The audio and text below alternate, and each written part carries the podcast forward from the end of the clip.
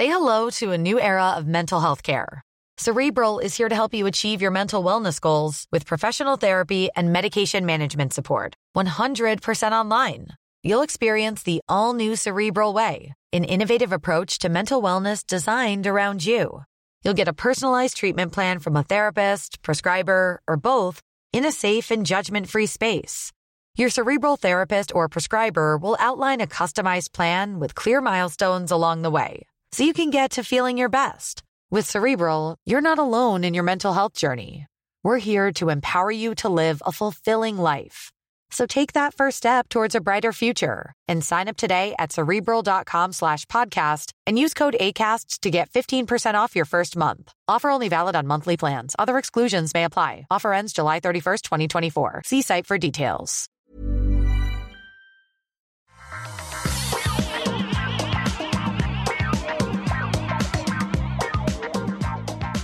Bonjour à tous et bienvenue sur le Rendez-vous Tech, le podcast où on vous parle de technologie, d'internet et de gadgets. Nous sommes en avril 2021 et c'est l'épisode numéro 401 et comme vous l'aurez constaté, je ne suis pas Patrick. Aujourd'hui, on va vous parler de plein de sujets des trucs bien lourds. hein. On a toute la keynote Apple à traiter. On va parler aussi de l'app tracking transparency que Apple impose au monde. On parlera aussi de l'espace et de Thomas Pesquet. Et on aura plein d'autres sujets, hein, bien sûr. Et pour traiter de tous ces sujets, j'ai la meilleure équipe tech au monde. hein. C'est reconnu par plein, plein de labels. J'ai l'équipe du mug que vous connaissez peut-être pas, mais pour les autres, vous connaissez bien. J'ai le plaisir d'accueillir Marion. Bonjour Marion, comment vas-tu? Très bien, et ravie d'être de nouveau euh, dans le rendez-vous tech et euh, en compagnie euh, de, de Jérôme et Guillaume. Voilà. Bon, pas trop déstabilisé de ne pas avoir notre Patrick national. hein. Je, je vais essayer. Ah, il va nous revenir bientôt. Oui, c'est pour la bonne cause. hein. Je le rappelle, Patrick Bah oui. est en congé parental. Guillaume, comment vas-tu? Eh bien, très bien. Salut Marion, salut Jérôme. Chaud pour le rendez-vous tech. Let's go. On va parler de plein de choses très chouettes. Il y a quand même un truc qu'on doit noter, c'est que on présente tous les trois la même émission, hein, le mug, mais en fait, on la présente jamais ensemble. Donc, on profite, on pirate le rendez-vous tech pour faire enfin une émission ensemble, un espèce de débrief. Par exemple, la keynote, on, si, alors je l'ai présentée avec toi, Guillaume, mais Marion, elle l'a présentée le lendemain matin en solo. On n'a pas beaucoup échangé finalement, donc c'est l'occasion. Euh, J'espère que Patrick nous pardonnera ce petit moment privé qu'on s'accorde dans son émission. Bah, C'est l'occasion de se clasher, tout simplement. hein, Exactement, Que, exactement. que veut le peuple? On va attaquer tout de suite le gros gros morceau de cette semaine. C'était quoi? C'était mardi dernier, je crois. Tout à fait. Euh, Mardi soir dernier. ouais. Mardi soir dernier, la keynote Apple. Alors on dit plus keynote, hein, maintenant on dit event. Euh, les keynotes, ça fait complètement ringard. Euh, L'event d'avril, event qui s'est beaucoup fait désirer. Je vais aller très vite. Je vais récapituler les grosses annonces. Parce que le plus important et ce que tout le monde attend, c'est plutôt qu'est-ce que vous, toi Marion, toi Guillaume, vous avez retenu euh, de ces annonces, qu'est-ce qui vous intéresse et qu'est-ce que vous supputez de toutes ces annonces. Déjà le style, le style de la présentation, on en reparlera, enfin je vais vous demander, mais en plein air, on avait limite Tim Cook en short, euh, ambiance barbecue un petit peu. Complètement. Euh, Qu'est-ce que ça veut dire à votre avis? Pourquoi ils l'ont fait en plein air? Pourquoi autant de verdure? Alors il y avait un message écolo, mais est-ce qu'il faut y voir autre chose? Euh, je, pense clairement que oui, euh, la verdure, le, le fait d'être à l'extérieur, c'est euh, c'est un espèce de, greenwashing. En tout cas, on peut, potentiellement l'interpréter comme ça. Mais oui, il y avait une volonté de montrer que, Apple euh, aime la nature, que Apple euh, veut, euh, veut se montrer sous le soleil. Je, pense aussi qu'il y a la période du confinement qui joue beaucoup et que faire une keynote en étant euh, 100% enfermé n'était pas forcément une, une jolie façon de communiquer. En tout cas, c'est comme ça que je l'analyse. Toi, Marion, comment tu, qu'est-ce que ça t'a, ça t'a fait de voir autant de verdure? Alors moi, j'ai pas, j'ai pas du tout capté le- le- l'aspect greenwashing. C'est pas du tout ça qui m'est venu euh, en tête, mais juste quand je l'ai vu en extérieur, j'ai fait ah ça fait du bien. Je passe mes journées à travailler euh, en intérieur. Euh, je, je sors pas. Euh, on, fait plus du tout les, les, balades, etc. On est, enfin, il y a quand même une bonne partie du monde qui est quand même encore confinée. Et donc du coup, ça a été surtout une bouffée d'air en fait de le voir en extérieur, présenté en extérieur. Ça m'a fait du bien et surtout ça a rompu avec les sempiternels vidéo calls que tu fais toute la journée avec tes collègues, tous enfermés chez soi, etc. Ça marque une rupture et une bouffée d'air en fait. Est-ce que Apple aurait des infos sur la fin du confinement ou en tout cas c'est le pronostic qu'ils ont l'air de faire? On va rapidement passer sur la partie service, l'Apple Card. Il y avait des choses intéressantes mais ça ne nous concerne pas trop euh, parce que les cartes de crédit, on n'a pas du tout les mêmes habitudes en France et, de toute façon on n'a pas l'Apple Card pour l'instant. Peut-être un focus plus intéressant sur les podcasts hein, puisque nous sommes dans un podcast, euh, une nouvelle app podcast avec des meilleures recommandations, des chaînes en tout cas, Apple a décidé de reprendre un peu la main sur les podcasts. C'est vrai qu'on avait un peu l'impression qu'il avait abandonné. Enfin, disons que il s'en occupait plus trop des podcasts. Ouais, l'impression que ça donnait.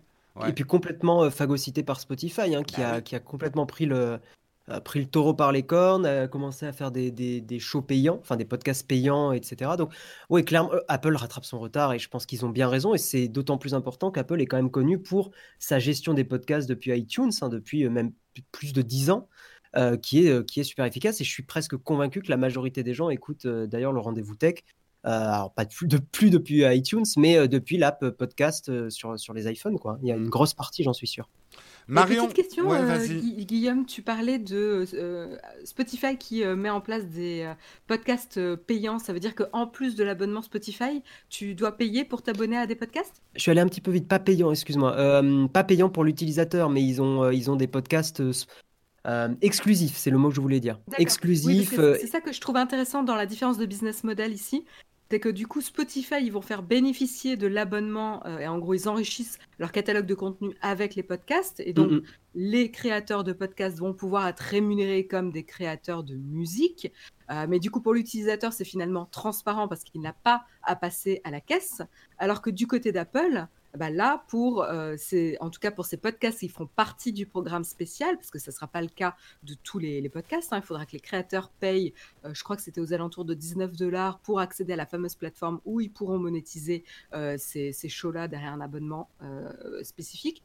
Bah, il y aura, euh, il y aura euh, du coup des frais pour chaque abonnement euh, de, podcast que vous souhaitez. Donc du coup, ça veut dire que là, il y a une barrière un peu plus haute, en tout cas côté utilisateur. Ce que mm. tu dis, Marion, c'est que les créateurs de podcasts devront payer pour avoir accès un peu au back-office ou j'ai mal compris? Oui, Ouais. Oui, tout à fait. En fait, il y a, y a, toute une suite d'outils pour pouvoir gérer la monétisation de ton podcast. Et donc ça, ça sera 19 dollars par an euh, à peu près pour pouvoir accéder euh, à, ce, à, ces outils. Puis tu auras également des outils euh, d'analyse hein, de performance de ton contenu, etc. C'est ah, quand même bien Apple, ça, faire payer les créateurs de contenu pour qu'ils puissent se faire payer derrière. C'est alors, je pense que c'est pour limiter aussi, pour pas que n'importe qui, en gros, crée n'importe quel podcast sur la plateforme.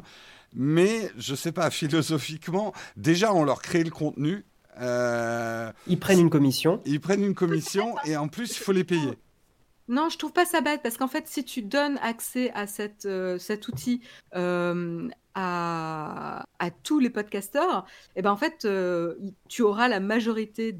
J'en sais rien, hein, c'est peut-être quelque chose qu'ils veulent prévenir, mais tu peux avoir potentiellement tous les podcasteurs qui vont se dire bon ben on va maintenant on va le transformer en payant, et donc tu auras du contenu.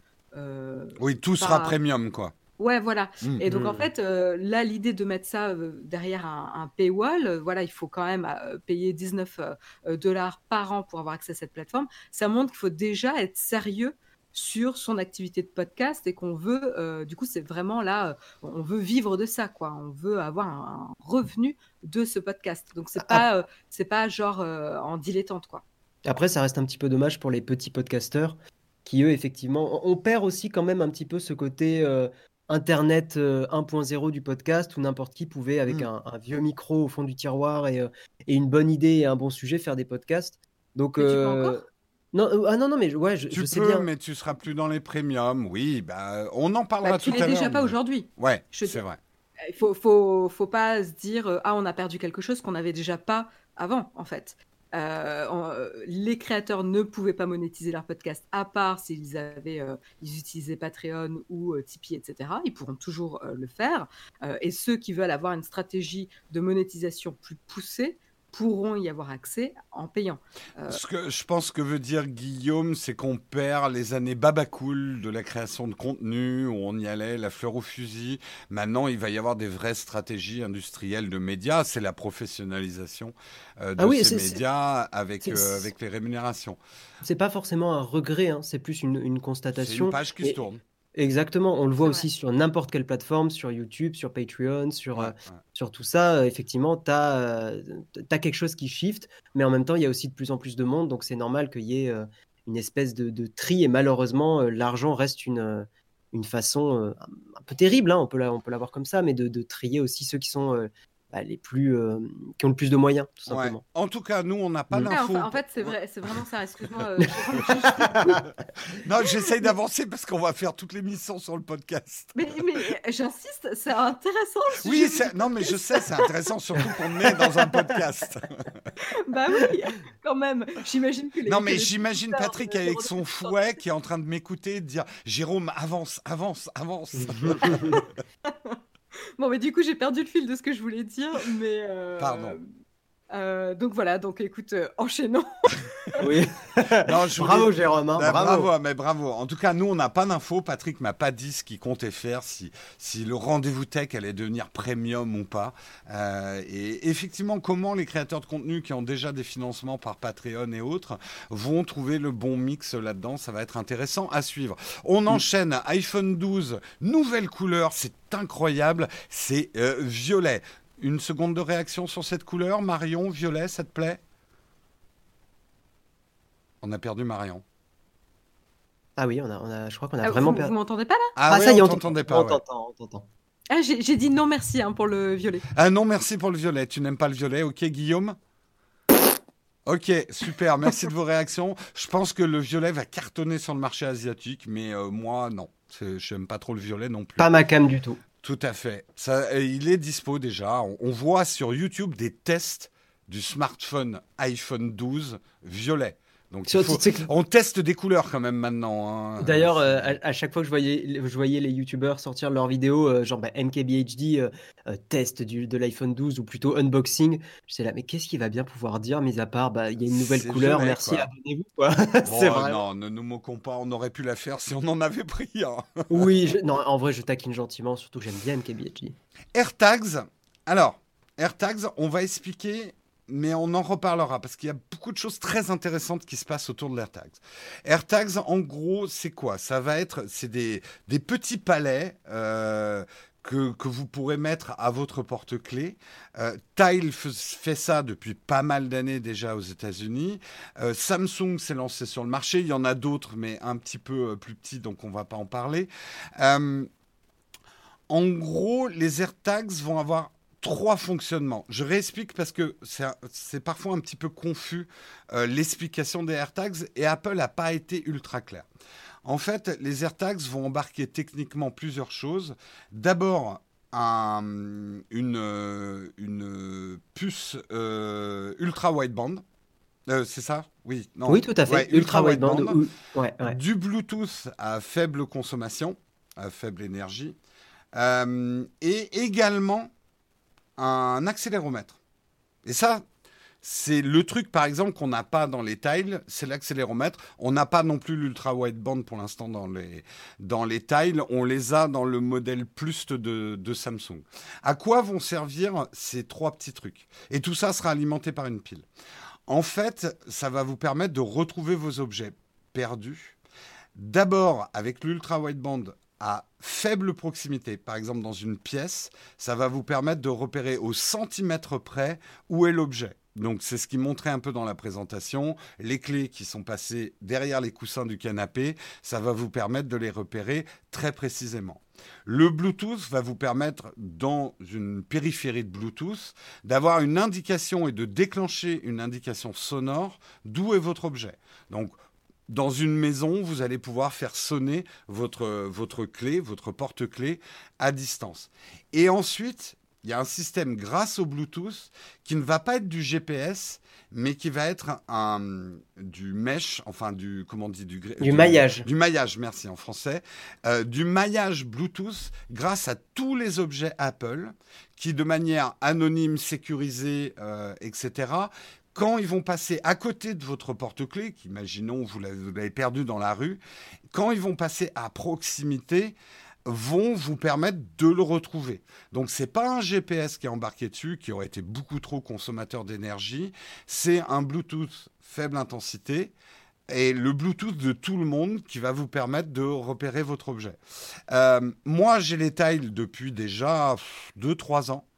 Euh, il fonctionne sur le même système. La grosse force d'Apple, c'est qu'il y a tellement d'iPhone, euh, tellement d'objets Apple dans le monde que le maillage va être assez précis.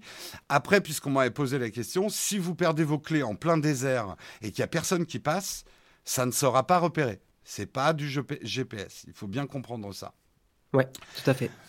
Euh, ce qu'il y a à dire quand même dessus, et là je vais vous demander un petit peu votre avis en fait, euh, se pose un gros problème pour Apple par rapport à ces petits AirTags. C'est que, puisque ça permet de traquer des objets, en quoi ça nous empêche de faire comme Spider-Man, de coller un AirTags dans la poche de quelqu'un que vous voulez espionner, dont vous voulez connaître les déplacements, et euh, de, de pouvoir comme ça le suivre. Ce qui poserait un gros problème de vie privée. Apple a réfléchi à ça et a mis un système anti-tracking. En gros, le système se compose de deux choses. Si vous avez un iPhone et qu'on met un AirTag dans votre poche, votre iPhone, dès que vous vous mettez en mouvement, va vous informer que vous avez un AirTag qui ne vous appartient pas, qui est en train de vous suivre.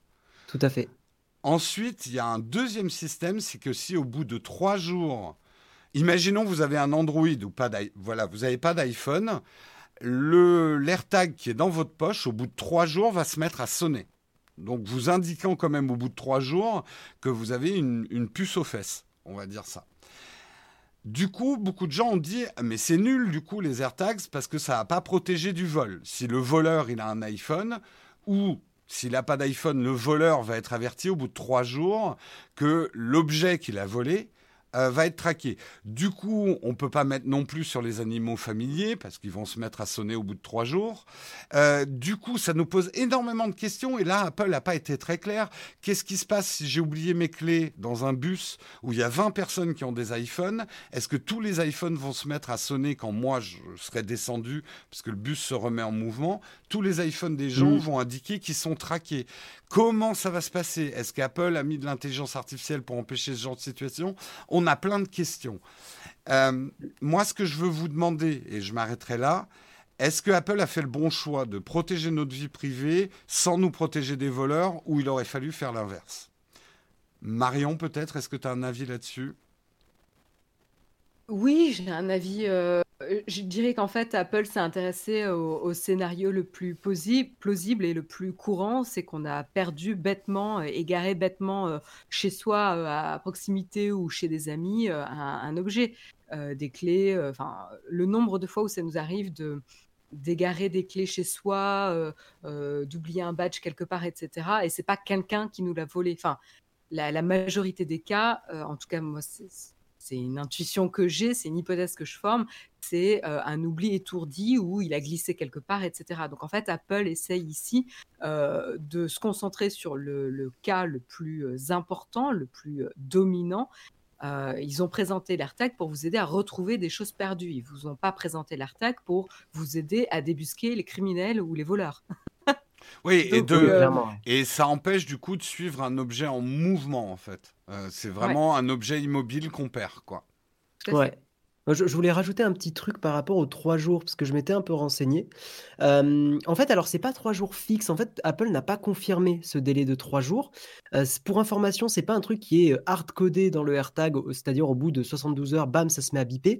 C'est un réglage qui se fait côté serveur, c'est-à-dire que c'est Apple qui peut déterminer euh, on va dire, en moyenne, peut-être que c'est programmé pour trois jours, mais il peut potentiellement, et je pense qu'ils ont peut-être été malins là-dessus, avoir, euh, en fonction de la localisation supposée euh, du AirTag, se dire, bah, le AirTag là, il a l'air d'être dans un avion, c'est peut-être pas le bon moment pour le faire sonner et on va peut-être attendre un jour de plus ou deux jours de plus pour parce que ça il faut y penser aussi pour pas faire Mmh. paniquer les gens parce que imaginez qu'un AirTag se mette à biper dans un train ou dans un avion Ouais. On est quand même dans une période, il y a, il y a des choses, enfin le terrorisme et tout ça, c'est des choses qui font flipper énormément de gens. Euh, déjà que la SNCF, il peut y avoir du retard de temps en temps. Euh, J'imagine pas le nombre de trains qui vont être euh, arrêtés parce que euh, il y a un truc qui se met à biper dans des affaires et que ça fait Non, mais paniquer t'as tout tout le à monde. fait raison. hein. T'imagines le, le message d'erreur de la SNCF Alors, euh, le train a été. euh, Arrêtez parce qu'il y a un connard qui a oublié ses clés. Ouais, non, mais, mais en vrai. En vrai, mais je pense qu'Apple a dû y penser et je suis assez convaincu que le... c'est pour ça qu'ils ont fait du côté serveur. C'est-à-dire que c'est Apple, euh, pour schématiser un peu, dans leur poste de pilotage de développeurs, euh, qui vont dire bah tiens, ce AirTag-là, on le fait sonner, ou celui-là, bah, peut-être que ce AirTag, il est dans un aéroport, c'est pas le bon endroit pour le faire sonner. Je pense qu'il y a moyen que euh, voilà, ils aient réfléchi à des choses comme ça.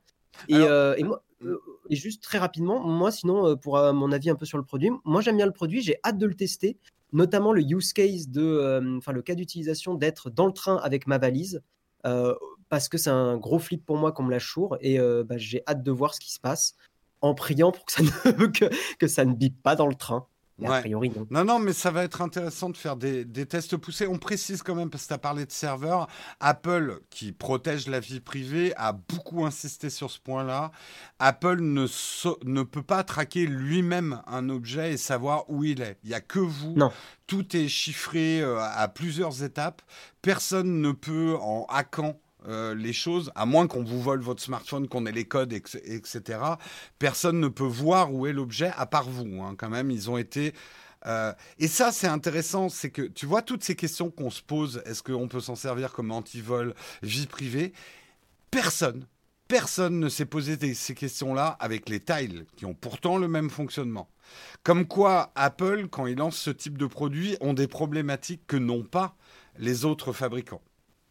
Euh, Bien sûr. Mais moi, j'ai jamais vu un article euh, disant est-ce qu'on peut espionner quelqu'un en lui collant un, un tile dans la poche, quoi. Alors que on peut le faire parce qu'il n'y a pas du Ouais. tout de protection contre euh, contre le tracking pour un tile.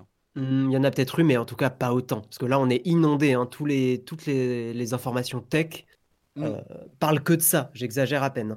Mais euh, c'est C'est une question- intéressant. C'est une ouais. question d'échelle. hein. C'est Oui, tout simplement une question d'échelle. Euh, un commerçant qui a, enfin, ou une marketplace qui a les pratiques d'Amazon, mais pas l'échelle, ne sera pas scruté ou critiqué de la même manière qu'Amazon. Mm. Euh, on le voit, hein, dès qu'ils sortent quelque chose ou disent quelque chose, ils se font flinguer directement. Non, c'est clair. Et du coup, Apple, c'est la même chose. C'est ouais. juste une question d'échelle. Quand tu as Mm. un impact tel euh, sur le- les, les utilisateurs et le monde, euh, comme à l'échelle de- d'Apple, évidemment, tous les yeux vont être tournés vers toi quand tu sors un nouveau produit. Tout à fait. Et, le positionnement que tu prends du coup sur la vie privée, la publicité, euh, etc., est d'autant plus important. Euh, à noter quand même, parce que c'est intéressant ce qu'ils ont fait, on peut utiliser aussi les AirTags comme une étiquette, hein, un peu comme les étiquettes où on notait euh, son numéro de téléphone en espérant que si on la perd à l'aéroport, la personne nous appelle. Euh, là, on pourra le faire même avec un Android, c'est-à-dire qu'il y a une puce NFC, j'avais oublié de le préciser dessus, et donc quand vous approchez même un Android d'un AirTag, c'est vous qui décidez ce que vous mettez comme info hein, dedans, euh, vous pouvez mettre un numéro de téléphone, vous pouvez mettre un mail pour que la personne puisse vous joindre, vous pouvez mettre un message pour qu'on puisse vous contacter si quelqu'un retrouve votre AirTag et ce qu'il y a au bout. Donc euh, pas mal, moi je trouve euh, intéressant, Bah- un peu plus discret qu'une étiquette où tu as mis toutes tes coordonnées euh, visibles quoi. Bah, surtout que la technologie, on n'en a pas parlé, mais la technologie pour le prix et pour du Apple est pas trop déraisonnable. Mm. Euh, À typiquement. part les porte-clés Hermès, mais Ouais, non, mais bon, ça, c'est les lanières et tout. Ouais, mais mais mais, mais c'est vrai que le, le- le prix de euh, 30-35 euros environ, euh, pour, euh, enfin, il y a- il y a même des packs hein, euh, à un peu plus d'une centaine, 100 110 euros, je crois, pour 4. non non non non pour 4 c'est 200 euros hein, quand même. Ah bon? Non, attends, 180, non, non. c'est pas 199 Ah, Mais je non, non, non, Ah mais non, non, c'est- oui, non, non, t'as raison. Non, c'est 35 euros un AirTag et euh, le pack c'est 110 ou 115 euros, je sais Ouais. plus exactement. Mais en tout cas, pour du Apple, euh, je sais pas ce que tu en penses, Marion, mais c'est vrai que pour du, pour du Apple, c'est des prix qui sont. euh, moi, je m'attendais à 49 euros. Alors, c'est 35 euros pour un et 119 euros pour 4. Oui, 119. Euh, donc c'est, ça reste accessible. Je suis d'accord avec toi, hein, euh, Guillaume. Euh, je pense que pour le, prix, voilà, c'est pas donné, mais c'est accessible, surtout si tu n'en prends qu'un. ce qu'on n'a peut-être pas abordé, c'est la batterie. J'ai dit c'est une pile. c'est une pile de montre, a priori une autonomie d'un an si tu le fais sonner quatre fois par jour. Donc vous avez de la réserve. Moi qui ai des tiles qui ont des piles de montres, euh, honnêtement, ça fait deux ans que j'ai pas changé les piles et ils marchent encore. Euh, mais sachant qu'on peut changer les piles. Hein, on peut euh, changer, et, mais et ça corrompt pas trop l'étanchéité. C'est-à-dire, c'est pas quelque chose qui marchera sous l'eau. De toute façon, le Bluetooth passe pas sous l'eau. Mais sous la pluie, même si c'est à l'extérieur de votre bagage, vous devriez pas avoir de problème. Oui, c'est IP67. Ça ne sera pas utile à tout le monde. Hein. Les gens qui ont l'habitude de faire attention à leur affaire et qui perdent rien, honnêtement, c'est un objet complètement inutile pour vous. Pour les têtes en l'air comme moi, euh, c'est très utile. je peux vous dire, je suis content par exemple d'avoir des tiles et, euh, et, ça marche, ça marche plutôt pas mal. On avance, on avance, on a passé beaucoup de temps, mais c'est un des objets, puisque c'est un nouvel objet, les AirTags d'Apple, qui méritait qu'on on y passe un petit peu de temps et on s'aperçoit qu'il y a des problématiques complexes pour un petit objet à 35 euros. Quoi. Euh, Apple TV, on va aller très vite là-dessus. Ils ont mis un nouveau processeur. On pourra afficher encore plus d'images en HDR. Honnêtement, si vous aviez la version 4K, c'est pas la peine de changer. Nouvelle télécommande, la dernière, euh, enfin l'ancienne. Bon, il y a des polémiques, mais globalement, tout le monde détestait l'ancienne télécommande, euh, trop euh, avec son, son, touch. Donc là, ils ont fait une, euh, une nouvelle télécommande un peu plus maniable, on va dire. Peut-être le truc intéressant, c'est un système de calibration couleur avec son iPhone pour calibrer votre télé, qui n'est pas réservé d'ailleurs à la dernière Apple TV, puisque on peut le faire avec son iPhone. dès aujourd'hui, vous pouvez calibrer votre télé. T'as testé toi, Guillaume? Pas du tout la méga flemme, mais je sais qu'il y a beaucoup de gens de notre Discord, du Discord Nowtech, qui ont, euh, euh, qui ont testé et qui ont dit que ça marchait. Je pense qu'il faut vraiment être un avoir un œil aguerri pour euh, voir la différence. Mais non, flemme, moi je, je, suis très satisfait de ma télé, honnêtement. non, je... Mais non, même, même pas curieux. Enfin, vraiment, c'est pas un truc qui me, voilà, qui me, qui me titille plus que ça. Marion Je suis curieuse, oui. Ouais. curieuse de voir. Bah, ah en fait, bah là où ils sont bons, c'est euh, dans l'expérience. C'est rendre quelque chose qui peut être euh, aussi euh, anecdotique qu'un réglage de téléviseur assez agréable à faire. Donc, du coup, je suis. Mais là, c'est peut-être le product designer qui parle. Hein. Du coup, je suis assez intéressant, intéressé par tester l'expérience. Mais de la même manière, pour le AirTag, pour moi, c'est les, les, les, deux choses la télécommande de l'Apple TV, le calibrage de l'écran et le AirTag, c'est les trois choses les plus intéressantes pour moi pour la keynote. Ouais, l'ergonomie. Et, je t'annonce, Marion, que ce week-end, tu vas calibrer notre télévision puisque tu as envie de tester l'expérience utilisateur.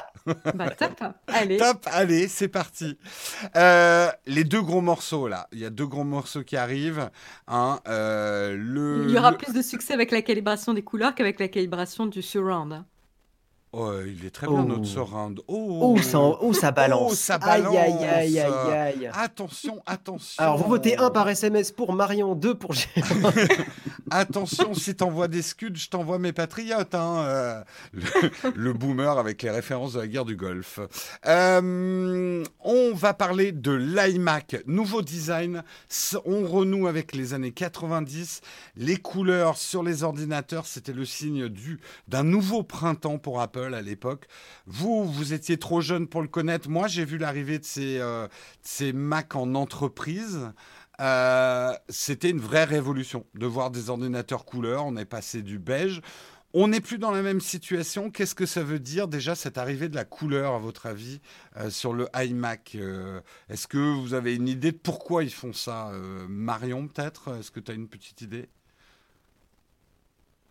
Ça fait référence, euh, oui, oui, je pense que ça fait référence à, la première génération euh, d'iMac, euh, les G3 qui restent iconiques, enfin, qui a marqué vraiment les esprits. aussi, je pense que Apple est de plus en plus perçu comme une société un peu, un peu classique, un, un gros mastodonte et donc de euh, introduire des couleurs un peu fun dans l'univers des PC, ça les repositionne un petit peu comme la marque pour les créateurs euh, avec du fun, euh, etc. ils ont peut-être un petit peu du mal avec, avec cette image de grosse société qu'ils sont hein, pourtant et qu'ils essaient de renouer avec, avec des couleurs un peu plus, un peu plus sympas. Voilà, je pense que c'est pour rendre peut-être les, les Macs plus mémorables. Je ne sais pas ce que vous en pensez, vous. Oui, je suis, assez d'accord. Je, suis très euh, honnêtement, je pense que Apple continue de vraiment bien communiquer pour les créateurs et pour les créatrices. De toute façon, il suffit de voir le nombre de vidéos sur YouTube euh, de gens qui testent les Mac, les produits Apple et tout pour s'en rendre compte. Donc à ce niveau-là, ouais, ils ont, ils ont même gardé le, le menton. Beaucoup de gens ont critiqué ça. J'ai vu passer beaucoup de critiques sur Twitter. Moi, je pense que c'est très malin. Euh, d'avoir gardé ce menton qui est iconique. Quand tu regardes, ma, ma, chérie actuellement bosse sur un très vieux Mac la pauvre, 4 hein, Go de RAM, 500 euh, de disque dur. Oh là là, euh, donc, ça, ça lag bien. Mais bon, c'est, euh, ça a été fourni par son boulot, elle n'a pas trop le choix. Mais il y a le menton, tu vois. Alors, il manque peut-être effectivement le logo de la pomme sur les nouveaux iMac, mais il n'empêche que ben, c'est con, hein, mais c'est ce menton qui fait que c'est iconique, un peu comme l'encoche de, de, l'iPhone X et, et, plus. Donc, je, je, suis assez convaincu que, marketingment parlant, c'est très malin. Après, effectivement, on aurait aimé un grand écran d'iPad 24 pouces, euh, euh, ultra clean et tout, mais je pense que c'est important de garder une certaine différence euh, visuelle de loin entre des produits. Marion, toi, tu me disais un truc pas mal sur le menton de l'iMac. C'est parce que moi j'utilise les post-it, donc c'est idéal pour coller tes post-it. Et eh ouais, on pense pas à ça, mais c'est vrai. Euh, hein, on vous voit tous vos mots de passe collés sur des les mots de passe. Euh, non, alors, alors non, pas les, pas les mots de passe, mais genre les raccourcis, parce que moi je suis un poisson rouge, les raccourcis logiciels, euh, quand euh, j'utilise pas, quand c'est pas le logiciel que j'utilise tous les jours, bah ça c'est super pratique, ou des choses que tu dois que tu dois faire, voilà, des petites to-do list. Et en fait, mmh. le problème avec, je colle déjà des post-it sur mon écran, mais en fait, il faut que tomber parce qu'ils n'ont pas de support sur lequel se bien se reposer. Donc pour moi, c'est idéal cet iMac avec le petit menton là. Et alors, Marion, tu disais quelque chose de vachement intéressant sur les pourtours blancs euh, quand tu l'as présenté dans le mug que moi j'avais pas percuté. Est-ce que tu peux nous, nous dire pourquoi Apple a mis des pourtours blancs et qu'ils n'ont pas laissé la couleur euh, partout autour de l'écran, quoi? Oui, alors ça, euh, c'est pour les, les, personnes qui travaillent avec de la couleur, en fait, euh, c'est obligatoire. Hein. Donc, il faut soit avoir un pourtour, euh, il faut avoir un pourtour neutre, soit gris, soit blanc, soit noir, mais absolument éviter un contact trop proche entre une couleur de l'écran, du, du- de l'écran de, de l'objet en lui-même, et, et la, la dalle qui va refléter l'image que vous regardez. parce que sinon, ça va interagir avec, ça va altérer la perception de vos couleurs, en fait.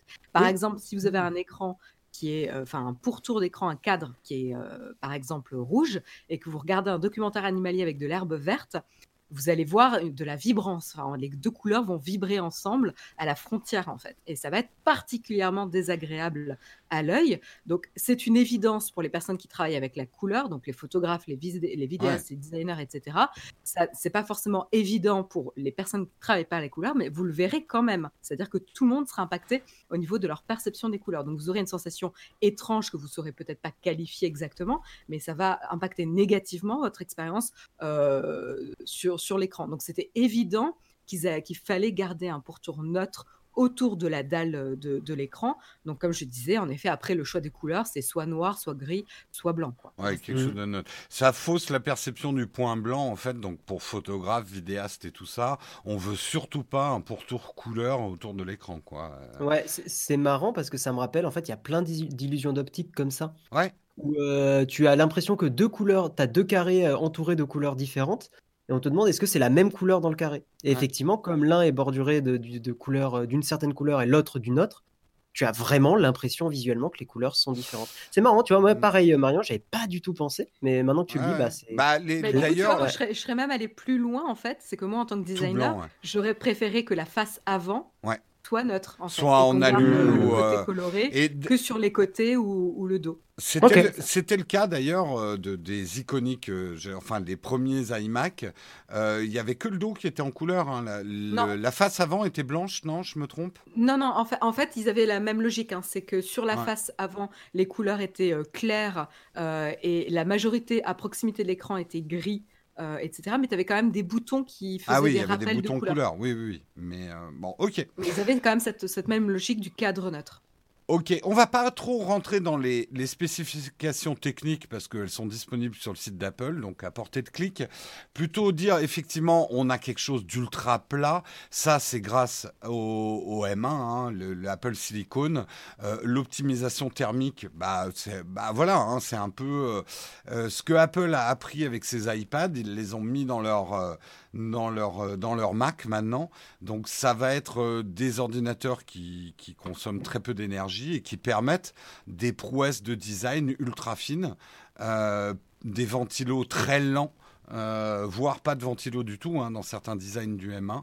Euh, donc là, on peut quand même parler d'une petite révolution informatique hein, qui est en train de prendre, euh, qui est en train de prendre son, envol avec ses Apple Silicon. Et on n'en est qu'au début. C'est ça qu'il faut pas oublier. Le M1 n'est que l'entrée de gamme en fait. Et ce iMac est présenté comme c'est ça qui est, qui est stupéfiant. Il est ultra puissant, mais il est un peu présenté comme un, un iMac de bureautique. C'est-à-dire que Apple en garde beaucoup sous le coude quand ils sortiront le M1X ou le M2. A priori, le M2, ils sont en train de bosser dessus. Donc, vous, est-ce que vous pensez que c'est quand même... to- Toi, Guillaume, tu es en train de tester un M1 de manière professionnelle. Est-ce que Mm. tu penses quand même que ce nouveau iMac ira pour de la photo, du montage vidéo Ou c'est vraiment le futur iMac, on va dire, de bureautique amélioré J'ai regardé pas mal de vidéos qui euh, essayent de faire du montage avec des fichiers euh, vidéo 8K, RAW, euh, des, donc des fichiers extrêmement lourds. Euh, et euh, par exemple sur Final Cut, ça, ça passouille, hein, ça passouille avec, du, avec le M1. Hmm. Donc, il y a. euh, voilà, en fait, j'ai envie de te dire, pour répondre plus simplement, pour un vidéaste qui fait de la 4K, euh, dans des formats de fichiers euh, pas trop exotiques, euh, il y a, cl- enfin, le M1 en fait est aujourd'hui adapté. Moi, je pensais qu'il l'était pas. Euh, et là, en testant depuis une semaine le, le- le M1 Mini, euh, en fait, je me rends compte que si. C'est, Si, je, suis, euh, je suis assez bluffé. En fait, je suis un peu comme tout le monde. Bah, je fais, putain, en fait, ça fait 4 Le- mois que j'attends le truc et je suis déjà bluffé. Le seul Euh, risque, c'est si tu l'achètes maintenant, vu qu'il est limité à 16 Go de RAM, même si c'est optimisé avec le M1, 16 Go de RAM, globalement, ça équivaut à du 32 sur, euh, sur un processeur Intel. Ouais, je, le fais à la louche. Le Hmm. seul problème, c'est que tu risques de regretter si Apple sort dans 6 mois, 1 an, euh, les M2 qui seront a priori vraiment taillés pour les pros. Tu risques de regretter un peu ton achat. Eh, Je pense que oui, quelqu'un qui, euh, qui travaille dans, des domaines vidéo, photo très poussés, avec énormément de Photoshop, avec des fichiers euh, très volumineux, euh, et donc des formats 6K, 8K en vidéo, euh, oui, une personne qui achète, qui achète le M1 maintenant risque de le regretter. Euh, par contre, pour des besoins comme le nôtre, euh, je pense, en tout cas sur Nowtech, sur la production vidéo qu'on fait, le M1 est, adapté. Mais attention, je dis bien adapté. Il n'est pas euh, exceptionnel. Genre, il est bien. Le rapport qualité-prix, je le trouve très bon.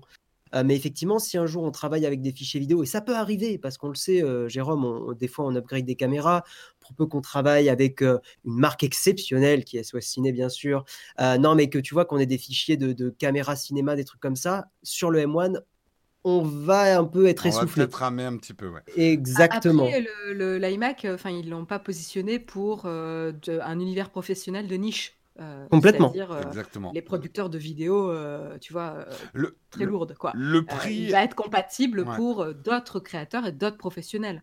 Et pas Mhm. la majorité.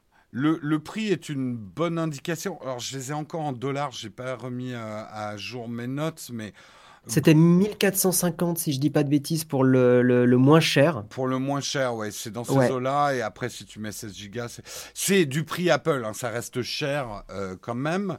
Mais on sent que c'est quand même un prix relativement accessible pour une entreprise qui voudrait équiper euh, tous ses bureaux euh, euh, d'iMac. On n'est pas dans des prix à- avec eux. Enfin, même dans les options disponibles, on peut pas se faire euh, un Mac Pro à 40 000 euros comme on l'a vu euh, dans d'autres générations de, de Mac. Donc, c'est pas un positionnement pro. Ça veut pas dire que vous pourrez pas l'utiliser en pro de la photo ou en pro du Mac, mais c'est pas le positionnement.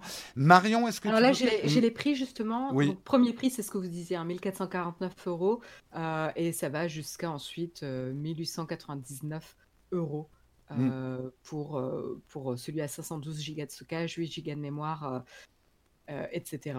Ça, c'est un signe d'ailleurs. Le, le, fait qu'on puisse pas mettre un Tera dedans montre bien que Apple ne le positionne pas pour des gros vidéastes ou des gros photographes. Euh, ouais, ou, le fait aussi que sur le site d'Apple, tu n'es pas 16 Go de mémoire proposée dans les configurations par défaut. Ouais. Alors que si je dis pas de bêtises, mais les Mac professionnels, euh, tu auras toujours plus de, de, mémoire vive proposée. Euh, après, pareil, mm. très rapidement, attention, hein, j'ai aussi regardé encore une fois beaucoup de retours. 8 Go de RAM quand tu fais du montage vidéo ou quand quand même tu as 2-3 applications en même temps, 8 Go de RAM, c'est un peu chaud et les gens avaient des, problèmes hein, en montage mmh. vidéo et tout ça. 16 Go de RAM reste le choix et j'ai envie de vous dire, reste le choix qui a le meilleur amortissement parce que ça se revendra toujours mieux. Un appareil qui a, qui a 16 Go de RAM. Mais, mais en tout cas, on est à, l'aube d'une nouvelle ère dans, l'informatique et je suis très content de tester tout ça en ce moment, clairement. Marion, toi qui es sensible justement aux petits détails, tu me parlais justement de leur connecteur qui est assez malin avec la prise Ethernet. Tu peux nous expliquer un petit peu ce qu'ils ont mis sur le nouvel iMac et, et ce que tu en penses? Oui, c'est le genre de petits détails que j'adore. Euh, et ben justement, euh, pour éviter de, d'avoir des câbles qui se baladent un peu partout euh, sur votre bureau, et ben, ils ont été assez malins pour planquer la prise de la prise Ethernet sur le, le module de chargement, enfin le, je sais plus comment on l'appelle. Euh, sur le bloc, sur le bloc d'alimentation. Voilà, le bloc d'alimentation, mmh. merci Guillaume. Euh, donc directement sur le bloc d'alimentation, donc à proximité euh, de la prise, et donc ça permet tout simplement de garder le câble Ethernet hors de vue et aligné du coup à hauteur de, de la prise et de dégager votre espace de travail, tout simplement. Parce que évidemment, l'iMac, vous n'allez pas le, le, trimballer avec vous à travers à travers le logement, c'est pas un Mac portable, et donc du coup, ça fait complètement sens. Après, les esprits chagrins vont peut-être dire ouais, euh, Apple a encore réussi à faire un câble propriétaire. C'est un peu ce que j'allais dire. Euh, vas-y, vas-y, vas-y, l'esprit chagrin. non, mais euh, bah, je suis l'esprit chagrin. mais je reconnais qu'Apple nous a un peu gâté sur le fait de mettre de l'USB-C partout, qu'on puisse charger les Mac de 13 pouces, 16 pouces en USB-C depuis un petit moment. Et là, j'avoue qu'avoir à nouveau une connectique propriétaire, alors je trouve ça très malin, je suis d'accord avec toi, hein, Marion, l'Ethernet dans le bloc. Euh, j'avoue que j'aurais bien aimé euh, une petite prise USB-C euh, dédiée au chargement. comme ça, ton chargeur de. On, sait, on le sait que le Mac M1 ne consomme pas beaucoup, donc que tu puisses brancher ton chargeur de Mac pour alimenter ton, ton, ton Mac, ton iMac, pardon. Alors bon, c'est pas l'usage qu'on verrait parce que c'est des ordinateurs de bureau, mais on perd un peu cette, cet universalisme. Bah, on perd un côté, mais... on perd un côté que Apple avait dans ses ordinateurs des années 90, qui était la poignée pour le transporter, c'est-à-dire un transportable. Le, le iMac n'est pas un transportable, c'est vraiment Clairement. fait pour rester collé à ton bureau, quoi. Mais bon, un peu, ouais, un peu chagriné de ça, effectivement. J'aurais aimé de l'USB-C partout euh, parce que c'est la connectique du, du futur, bah, actuel, du futur, un peu des deux. Un ordinateur où tu vas passer trois heures à choisir ta couleur que tu ne reverras plus jamais puisqu'elle fera face au mur. Euh, les précommandes, c'est le 30 et ça sera livré mi-mai. Donc euh, suivez tous les meilleurs youtubeurs tech pour avoir des tests euh, de ce produit. Si ça vous intéresse, on passe à l'autre gros morceau. Déjà quand même la petite séquence euh, hollywoodienne, Mission Impossible, avec un voleur qui s'infiltre chez Apple, découpe les précieuses vitres à un million de dollars qui, qui recouvrent l'Infinity Loop, avec une révélation qu'en fait c'est Tim Cook qui a volé le processeur M1 dans les Mac pour le mettre où? Eh ben, dans l'iPad Pro. Qu'est-ce que vous avez pensé de cette petite séquence? Est-ce que c'était drôle, ridicule? Hey everyone, I've been on the go recently. Phoenix, Kansas City, Chicago. If you're like me and have a home but aren't always at home, you have an Airbnb. Hosting your home or a spare room is a very practical side hustle. If you live in a big game town, you can Airbnb your place for fans to stay in. Your home might be worth more than you think. Find out how much at airbnb.com/slash host.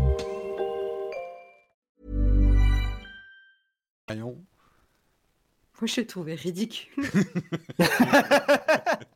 J'ai adoré, j'ai adoré le, spot sur le AirTag euh, avec, euh, avec le voyage dans le canapé, les confins du canapé, avec les cacahuètes, les pièces de centimes, le chat qui se balade, etc. Euh, mais alors, franchement, Tim Cook là, puis alors l'acteur, le pire acteur, acteur que tu peux avoir quoi. Non, franchement, je n'ai pas compris l'intérêt, mais bon, pourquoi pas. Guillaume. Aïe aïe aïe, pas convaincu. moi, j'ai trouvé ça marrant. Euh, effectivement, bon, euh, Tim Cook n'est pas euh, n'a pas le sourire. Oscar, non, c'est clair. Non, mais il n'a pas le sourire le plus crédible du du GAFAM Il est même un peu creepy quand même son, sourire. Ah, il, avait un petit côté creepy, c'est ça. Il, avait un petit côté Uncanny Valley, Mark Zuckerberg. oui, exactement. C'est affreux. Voilà. C'est affreux. Non, mais ce sont des vrais humains quand même. Hein. C'est pas des. oui, quand même. Ouais, mais on peut avoir des doutes. L'iPad Pro encore plus pro que pro que pro. J'ai l'impression que chaque année, il devient de plus en plus pro. Là, pour le coup, ils nous ont fait un petit tour de passe-passe, hein, c'est ce qu'on avait dit. Il n'y a pas si longtemps, ils nous disaient Oui, alors on a pris les processeurs des iPads et des iPhones pour faire des Mac, et maintenant ils nous la font à l'envers. On a pris le processeur du Mac pour le mettre dans l'iPad. On va dire que la boucle est bouclée, une grande homogénéité des processeurs chez Apple. On aura du M1, comme dans les ordinateurs. Donc, première question que j'ai envie de vous poser, parce que c'est celle qu'on s'est posé tout de suite. Apple met un processeur M1 dans ses iPads. Est-ce qu'on va avoir macOS sur l'iPad? Est-ce que c'est souhaitable? Ce débat me gave un peu honnêtement parce que je crois qu'on l'a on l'a de plus en plus partout. C'était Micode aussi sur Twitter, on lui fait des gros bisous mais qui avait euh, qui avait relancé euh, tout ce débat là en disant mais mais pourquoi on n'a pas macOS dans l'iPad? Mais mettez-moi macOS, ça serait euh, ça serait exceptionnel. Moi, je te rejoins pas mal, Jérôme, euh, sur, sur le fait que ce sont des appareils différents, euh, l'iPad et le Mac. Euh, le, simple fait qu'il y ait le pencil sur l'un bah, change beaucoup, beaucoup de choses, ou le tactile, enfin l'un et l'autre. Donc, ouais, pour moi, c'est des, des, choses qui sont, enfin, c'est des appareils qui sont très différents. Ils peuvent être complémentaires, ils peuvent ne pas l'être. typiquement, un développeur, une développeuse n'a pas besoin d'un iPad, je pense. mais par contre, un créatif, une créative euh, peut clairement n'utiliser qu'un iPad pour, euh, par exemple, euh, ouais, je sais pas, une, personne qui, travaille sur Fiverr, qui, fait du dessin, va avoir évidemment une tablette professionnelle graphique et tout, mais peut se servir d'un iPad comme petite machine de croquis. Enfin, il y a plein, plein de, petites, pardon, de petits usages comme ça qui peuvent être super intéressants. Euh, et qui peuvent complètement suffire. Euh, par contre, effectivement, d'autres métiers, euh, enfin, moi, je suis développeur, tu me donnes un, iPad, je te rigole au nez, je fais bah remballe quoi. Vraiment pas du tout adapté. Donc je trouve ça très bien qu'il y ait encore cette différenciation. Et puis d'autant plus, si Apple peut te vendre deux produits au lieu d'un, bah, ils ont tout intérêt à le faire, économiquement parlant. Oui, après, moi, c'est ce que je disais. En même temps, on a vu que euh, Microsoft, avec sa surface, ils te vendent deux produits en un, mais en additionnant les deux prix. Hein. Ils ne font pas une réduc. Hein. Donc, euh, clairement, et mm. juste pour très rapidement rebondir, et après, euh, Marion, je, veux bien entendre ton avis là-dessus. tu vois, Micode a tweeté la monstrueuse puce M1 et 16 gigaoctets de mémoire vive pour en faire absolument rien. Et c'est là où tu vois que comme Nicode a ce côté beaucoup plus développeur, mmh. euh, c'est ce, que je viens de te dire à l'instant, c'est que tes développeurs, bah, tu as envie de rironner, tu vois, tu as envie de rironner du M1 en disant, bah, bah merde, c'est nul, quoi, foutez, foutez macOS dessus. Mais moi qui ai un peu les deux côtés, j'ai les pieds des deux côtés, euh, je suis un peu entre les deux, quoi. Alors, je sais, toi, Guillaume, quand même, tu l'utilises de plus en plus professionnellement, ton iPad Pro. Moi, j'utilise un iPad iPad Pro pour 80% maintenant de mon boulot. Hein. Je le dis vraiment, je l'utilise toute la journée et c'est vraiment mon outil de principe, euh, mon outil de travail principal. Donc bien sûr, je suis hypé. Marion, toi par contre, t'as pas trop intégré euh, l'iPad dans ton workflow. C'est plutôt un outil de divertissement. Donc l'iPad Pro, toujours pas pour toi. Non, pas. Non, ça m'intéresse pas du tout. Bah voilà. voilà non, mais, euh, après là, euh, euh, je, je, vais répondre à, Guillaume. Je pense que encore une fois, on, garde cette petite guéguerre mobile, PC, enfin mobile et ordinateur. Et c'est vrai qu'on se disait non, mais de toute façon, le mobile, c'est pour du divertissement, c'est pas pour des choses sérieuses ou des choses complexes, etc. Mais en fait, encore une fois, on se traîne un bagage juste de d'historique de développement en fait de l'objet. Euh, en effet, quand le mobile est sorti, il y avait peu de possibilités, il y avait peu de puissance, il y avait peu d'applications, on pouvait faire peu de choses avec. Euh, sauf qu'en fait, c'est plus le cas en 2021 en 2021, euh, la plateforme mobile et ordinateur sont de moins en moins séparés en termes de performance, de possibilités d'usage, etc. Donc en fait, de pouvoir, encore une fois, avoir une cohérence de performance entre les ordinateurs et l'iPad euh, ou les appareils mobiles, ça c'est pour moi, ça ne m'étonne pas. Tu vois, avec Guillaume, on, parlait de quand est-ce qu'il faut harmoniser, quand est-ce qu'il faut pas harmoniser avec les câbles, etc., etc. Bah là, typiquement, je pense que d'avoir la même puce M1 euh, dans les iPads et euh, les, les, ordinateurs, c'est logique. Euh, pourquoi pas euh, dans les, dans les smartphones Si ce n'est pas euh, déjà le cas, peut-être qu'ils vont nous l'annoncer en, septembre ou, cet été. Mais ça, ça fait sens. Par contre, ça reste des usages différents. Donc c'est encore une fois ne pas comprendre la différence entre égaliser des performances parce qu'on peut avoir un éventail de possibilités équivalents. Mais par contre, l'expérience au touch ou à la souris est complètement différente et donc les interfaces pensées sont différentes et donc macOS sur l'iPad non non, bah, je suis assez d'accord. Je... Oui, complètement. Il y a, y a deux, trois peut-être moments dans un mois où je me dis merde, là je suis obligé d'aller faire ça sur mon Mac parce que je serais plus rapide. Euh, mais ça arrive de moins en moins. Euh, moi, je pense que finalement, on tombe sur un débat vieux comme l'informatique. Qu'est-ce qu'un ordinateur? Et aujourd'hui, les tablettes, on va pas parler que de l'iPad, mais les tablettes sont juste un autre outil informatique. Et euh, de vouloir avoir euh, un tournevis qui fait marteau, ça peut être une idée. Hein. les couteaux suisses existent pour ça. C'est bien d'avoir un objet qui fait tout, mais c'est bien aussi d'avoir des objets dédiés. Et euh, moi, je pense par exemple à toutes les personnes qui travaillent debout ou en forte mobilité et qui font beaucoup de notes manuelles et de schémas. Un iPad est un outil informatique beaucoup plus adapté qu'un ordinateur pour, faire, pour faire son boulot.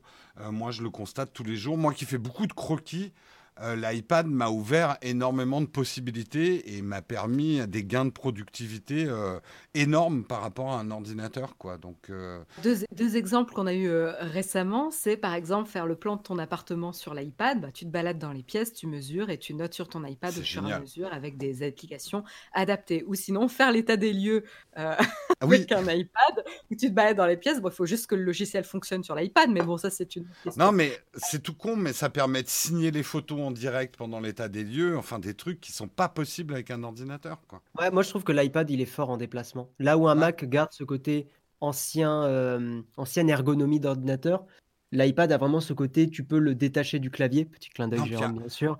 Euh, tu, non mais tu peux le détacher, tu peux sortir le pencil. Euh, et puis moi j'aime vraiment l'idée de L'iPad, c'est un endroit où tu vas te focus sur une tâche. Je suis quelqu'un, on est un peu pareil, Jérôme, là-dessus, on est très multitâche, mmh. et ça peut même nous nuire un peu d'être comme mmh. ça.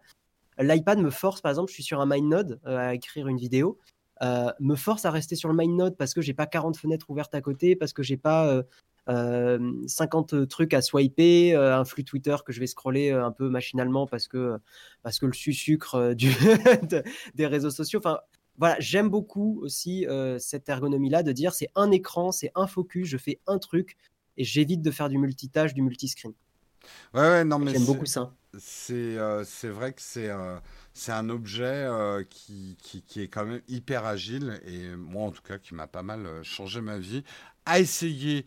C'est à peu près tout hein, ce qu'il y avait comme annonce. Là, on n'a pas parlé des performances de cet iPad Pro. Il est mieux que l'année dernière. Il a un écran avec euh, du mini LED, qui est une nouvelle technologie d'affichage, qui va peut-être permettre une meilleure luminosité en plein soleil, ce qui peut intéresser un photographe itinérant, on va dire, qui fait sa retouche euh, sur le, le bord d'une table de camping. Après, pour, euh, je peux déjà vous livrer euh, notre vidéo. Faut-il prendre le nouvel iPad Pro?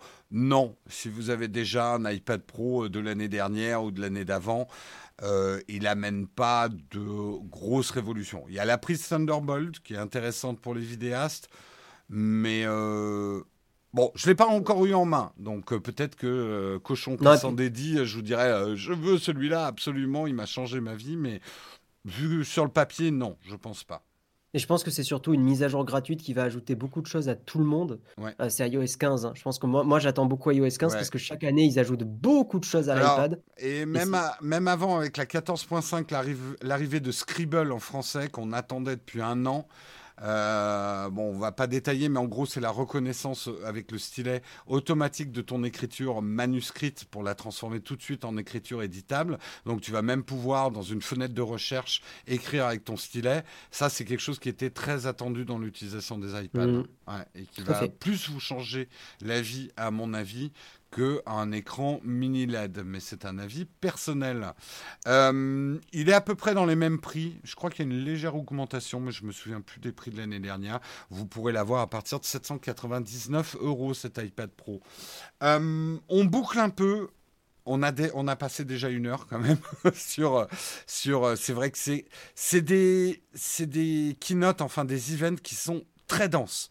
Le fait que ça se passe pas en public, font qu'ils arrivent avec des cuts et de la vidéo cutée montée, Apple a nous refourgué un nombre d'infos qui donne un petit peu le vertige quand même hein, par rapport à, des keynotes en public. Vous avez cette impression-là aussi que Apple, euh, il pack quand même pas mal de choses maintenant dans leur, euh, dans leur event? Euh, Marion a le micro muté, donc je, me permets de répondre. ouais, bah, surtout quand tu la débrief juste après, c'est une heure, mais c'est une heure, il n'y a, y a pas une minute de perdu. Hein. Clairement, c'est. peut-être même, je ferais presque la critique de dire que c'est peut-être un peu trop dense. Mmh. J'ai le retour de certains amis qui on en avait discuté un peu après. ouais, qui me disaient putain ça, ça allait à une vitesse, tu, tu genre tu vas faire une pause pipi, bah tu, tu, ouais, tu rates des trucs importants quoi. Tout à fait. Marion, c'est plutôt, le signe de, justement d'une conférence euh, rondement menée. Euh, je veux dire, si tu es capable de, prendre une pause pipi, c'est que tu n'es pas très intéressé par ce qui est annoncé, quoi. C'est une façon de voir les choses. Oui, oui, pourquoi pas. Non, en vrai, pourquoi euh, pas. mais le format d'une heure, vraiment bien, vraiment idéal, et ils ont une maîtrise vraiment des présentations, du rythme. Euh, assez impressionnante. Hein. Ça, oui, ils sont forts là-dessus. On est désolé pour les gens qui détestent Apple et pour qui on a, mais je pense qu'ils ont déjà décroché de l'émission. Mais euh, Apple a clairement deux ou trois longueurs d'avance sur tous les autres fabricants tech en termes de présentation et d'event.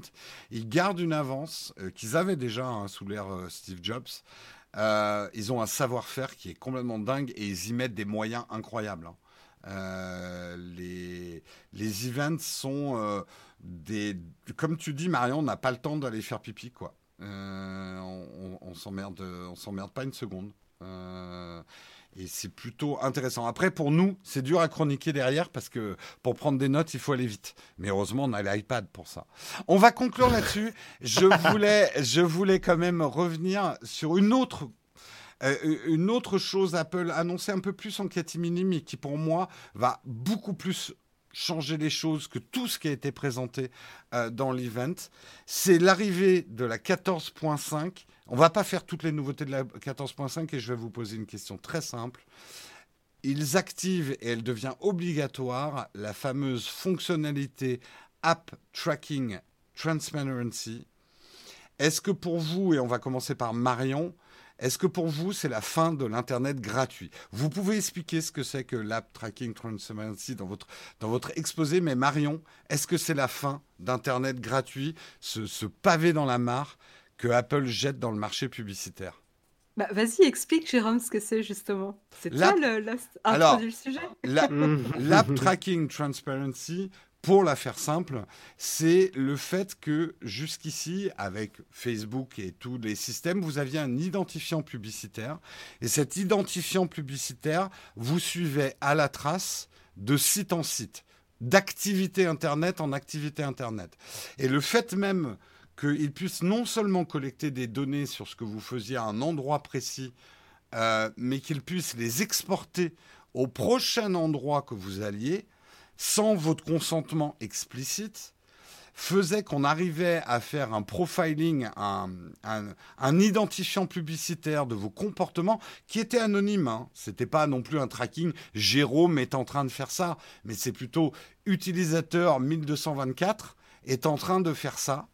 Il habite à tel endroit.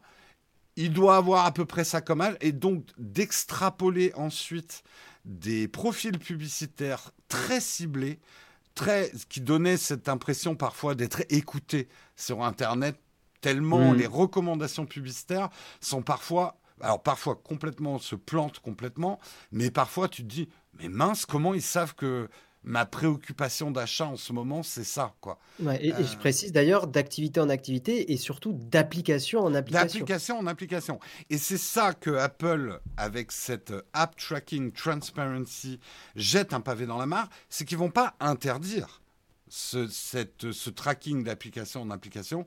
Par contre, à chaque étape, ils vont vous demander votre consentement.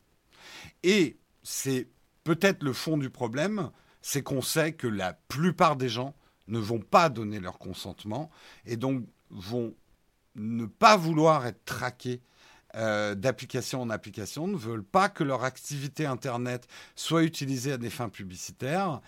Et ça casse complètement tout le système publicitaire qui était mis en place jusqu'ici dans Internet, du fameux faux gratuit, c'est-à-dire on vous offre plein de services, plein d'informations, plein de contenus, à vous les utilisateurs.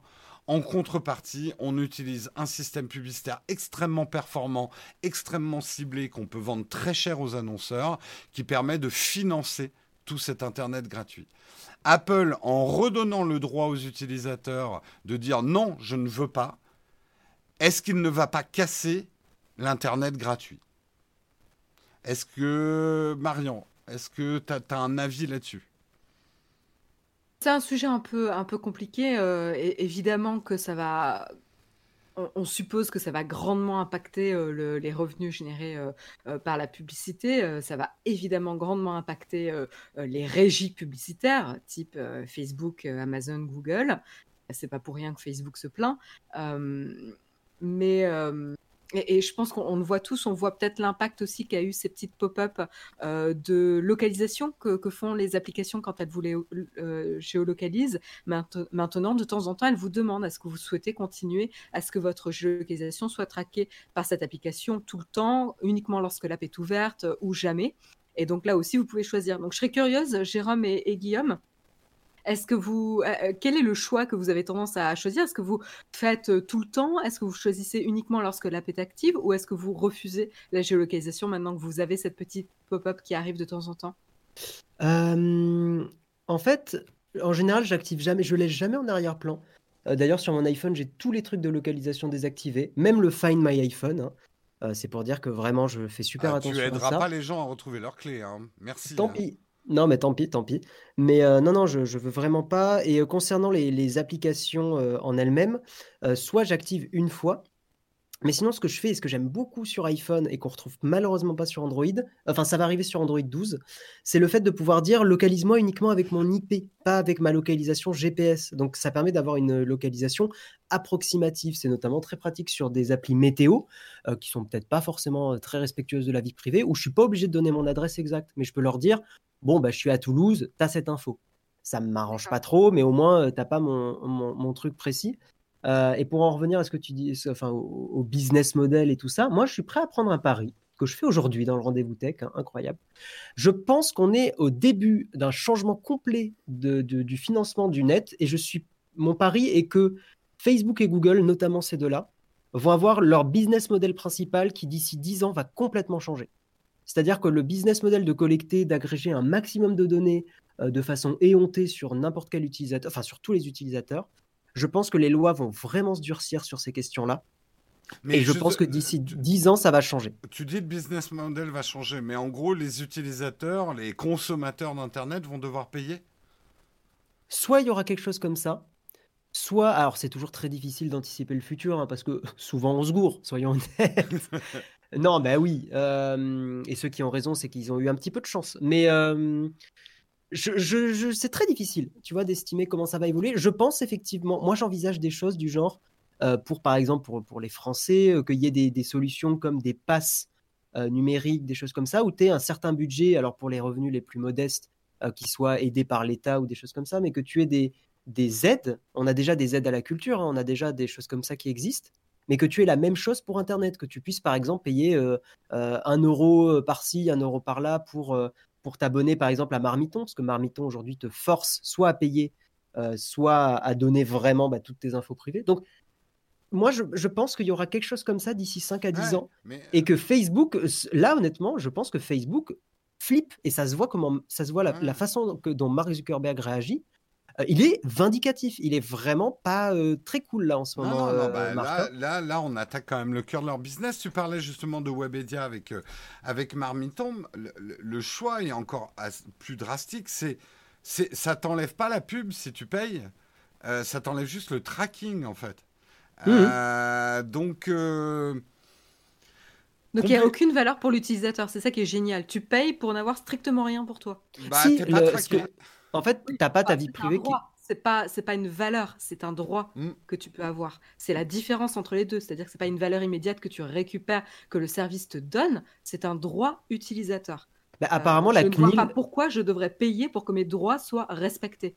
La CNIL apparemment a autorisé justement le fonctionnement aujourd'hui de Marmiton, jeuxvideo.com qui sont tous euh, euh, sous l'enseigne de Webedia, ce fonctionnement-là est, euh, est, apparemment euh, OK par rapport à la loi. Donc, en fait, pour moi, c'est un vrai problème. Tu aurais dit d'un autre côté, j'enlève la pub et tu, tu, tu, payes versus j'enlève la pub, tu as une valeur pour l'utilisateur de pourquoi je paye. Mais je te donne de la pub, mais on ne te traque pas. c'est un peu se foutre de la gueule du monde, moi, je trouve. Mais bon, je, je suis d'accord, mais, mais je, je me mets à la place du site web. Euh, je pense qu'ils se sont dit, ben, euh, il faut quand même qu'on ait un, moyen de financement. Et au pire, ce qu'ils se disent, hein, c'est bah, quelqu'un qui veut ni l'un ni l'autre, on lui ferme les portes et ce n'est plus l'internet gratuit qu'on connaît. C'est bah, le business model. Je, ne vois pas ce qui est, euh, à, part techniquement où c'est compliqué, où il faut prévoir de switch on, switch off l'affichage des publicités. Mais ils auraient pu le faire correctement. C'est-à-dire qu'il y a une différence entre un site internet qui dit soit tu payes et tu n'as pas de publicité et tu n'es pas traqué, soit tu payes pas et dans ce cas, ta publicité était traquée, fine. Là, il y a une valeur pour l'utilisateur. Mais tu es traqué, euh, tu payes pas ou t'es pas traqué, mais tu as des publicités et tu. Euh, et, etc. Enfin, c'est. Ouais, on, oui. je suis encore mêlé les pinceaux là. Mais euh, ouais, ouais. je trouve pas ça juste en fait. Là où je rejoins Marion, c'est que le truc est juste punitif, il n'est pas incitatif et on n'arrivera à rien comme ça. Euh, c'est un peu double peine. Tu dois payer pour hmm. exercer ton droit. c'est ça, moi, qui me gêne. Je, comprends très bien ce que tu veux dire. Mais je, je suis assez d'accord avec Guillaume. Euh, il y a un changement profond d'Internet. Et Apple a allumé une mèche qui risque de lui péter à la gueule aussi. Hein, parce que Apple, s'il n'y a, plus de, s'il y a plus que du contenu payant, est-ce que les gens vont utiliser autant? Enfin, voilà, il y a plein, plein de questions qui se posent. Et je pense qu'on retiendra peut-être cette date euh, dans dix ans parce qu'on va avoir un Internet, là je te rejoins Guillaume, qui va être très différent. Et peut-être que ça sera un Internet à... il y aura l'Internet des riches, l'Internet des pauvres, euh, ce qui serait... qui est déjà le cas, hein, soyons honnêtes, mais qui sera encore plus entériné. Et c'est un peu triste. Là aussi, on quitte les années euh, babacool hippie euh, d'Internet pour, pour des choses pour, des choses comme ça. C'est un, ça aurait mérité qu'on en fasse un, autre sujet. Je, je voulais qu'on parle de l'espace. On va pas avoir beaucoup le temps, mais je vais vous demander quand même parce que euh, on a eu euh, le, le, le, vol là, de Thomas Pesquet, euh, la mission Alpha. on a vu aussi le vol d'un drone sur Mars. Est-ce que c'est le grand retour de l'aventure spatiale ou est-ce que ça nous fait ni chaud ni froid maintenant? Est-ce que est-ce que c'est excitant ce qui se passe, le retour sur la Lune? On commence à parler quand même plus sérieusement de Mars. On se prépare justement en allant sur la Lune et en étant de manière plus permanente. Est-ce que, euh, est-ce que ça continue à vous intéresser? Est-ce que vous avez regardé le, vol de la mission Alpha, euh, Guillaume? Euh, je fais, euh, je, suis désolé, je veux pas être rabat-joie. Euh, Mais tu vas l'être. je risque de l'être un peu. Non, je comprends pourquoi on se passionne pour l'espace. Je, comprends totalement que ça, c'est merveilleux. Honnêtement, c'est merveilleux. Le truc, c'est que moi, ça a jamais, ça a jamais fait partie des sujets qui m'ont plus fait vibrer que ça. je me rappelle d'un pote au lycée qui adorait ça. Il montrait son télescope, il était là, mais c'est incroyable. Et moi, j'étais là, non, mais en fait, j'ai juste envie de faire des lignes de code, tu vois, parce que moi, je trouve ça cool. Donc, euh, non, mais en un nerd. Est-ce qu'on pourrait pas dire que je suis terre à terre finalement? Non, mais euh, voilà, le, le, le spatial. L'espace te fait pas rêver, toi non, je trouve ça cool. J'aime bien. Le... Il y a un petit côté cocorico avec Thomas Pesquet que j'aime bien. C'est quelqu'un qui, en plus, est un bon client quand il passe en interview. Je trouve qu'il est très chouette. Je trouve qu'il a, voilà, il a le côté petit smile qui passe bien et, et c'est très cool. Euh, mais bon, Ouais, je suis déjà tellement, j'ai tellement de trucs à faire sur Terre et plein de passions, des trucs, de choses différentes. Euh, que euh, non, que je, regarde, mais je regarde quand même d'un petit coin de l'œil, tu vois. Je, je suis pas non plus, euh, je suis pas en mode eh, c'est nul, ça sert à rien. Non, je regarde d'un œil intéressé, mais je suis pas un fan. Marion? Voilà. Je pense que c'est euh, c'est un petit peu un challenge en 2021 de, de renouer euh, l'intérêt avec l'espace dans la mesure où il y a quand même beaucoup moins de bons aussi, euh, aussi important qui a pu le faire lors du début de la conquête spatiale. Et donc, du coup, c'est comme on le voit quand l'innovation ralentit du côté d'Apple. Désolé pour le, parallèle un peu basique, mais pour les fans de tech, ça aidera peut-être à comprendre mon point de vue c'est que euh, au tout début d'Apple, on s'excitait à la moindre sortie d'iPhone parce que euh, le changement entre un iPhone et l'autre était euh, drastique et très très important. mais au fur et à mesure, et aujourd'hui en 2021, bon bah chouette, il y a un nouvel iPhone, il est meilleur que le précédent, mais bon, ça va pas changer ta vie quoi. Tu vas pas forcément le renouveler chaque an, tu, vas le renouveler une fois tous les 3 ans, 4 ans ou 5 ans à voir quoi. et en fait, avec la conquête spatiale, ben voilà, euh, on n'est pas devant des avancées euh, scientifiques ou de conquête spatiale drastiques, même s'il y a Mars qui se profile, on n'y est pas encore. Euh, je pense que je m'émerveillerai quand on y sera, mais on n'y est pas. bon, bah là, il a rejoint la station internationale, c'est génial.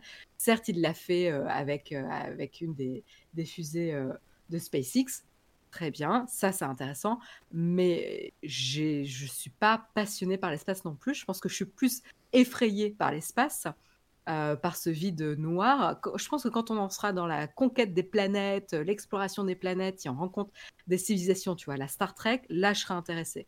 Mais là, Marion, il lui faut la téléportation en fait. Non, mais, euh. non, mais c'est même pas la téléportation, c'est les autres civilisations qui m'intéressent. C'est pas la technologie. Ouais, bah attends qu'elle attends qu'elle te pointe avec leur pistolet laser, tu vas voir les autres civilisations si. Hein euh, on sait eh pas. Bah oui, mais bon, voilà. Donc, euh, tant qu'on n'est pas à Star Trek et à rencontrer des petits, d'autres des, peuples, euh, c'est pas ma passion. On, eh sent ben qu'il y a le confinement hein, qui est passé par là, parce que Marion a envie de rencontrer plein, plein de monde, plein de gens. Venez, venez. Je suis, je suis en manque de contact social. tout le monde, je crois, Marion, tout le monde. Et, eh, ben, ben, ben, moi, ben, le, le, le, petit garçon qui est en moi, moi, a été ému. Et je suis pas du tout d'accord avec vous. Je trouve que euh, de voir des fusées qui réatterrissent après avoir euh, lancé des mecs dans l'espace, euh, de voir qu'ils sont en train de préparer le projet Artemis où on va avoir une base permanente sur la Lune.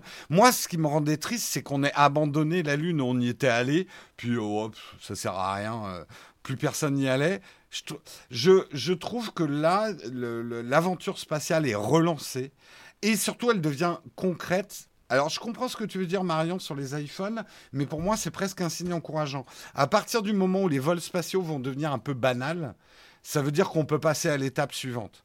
Euh, le côté spectaculaire d'un vol réussi, euh, parce que, euh, avouons-le, dans les années 60, quand ils balançaient une fusée, ça avait une chance sur quatre de péter. Donc le stress d'un décollage, il était là. Ça va péter ou ça va pas péter.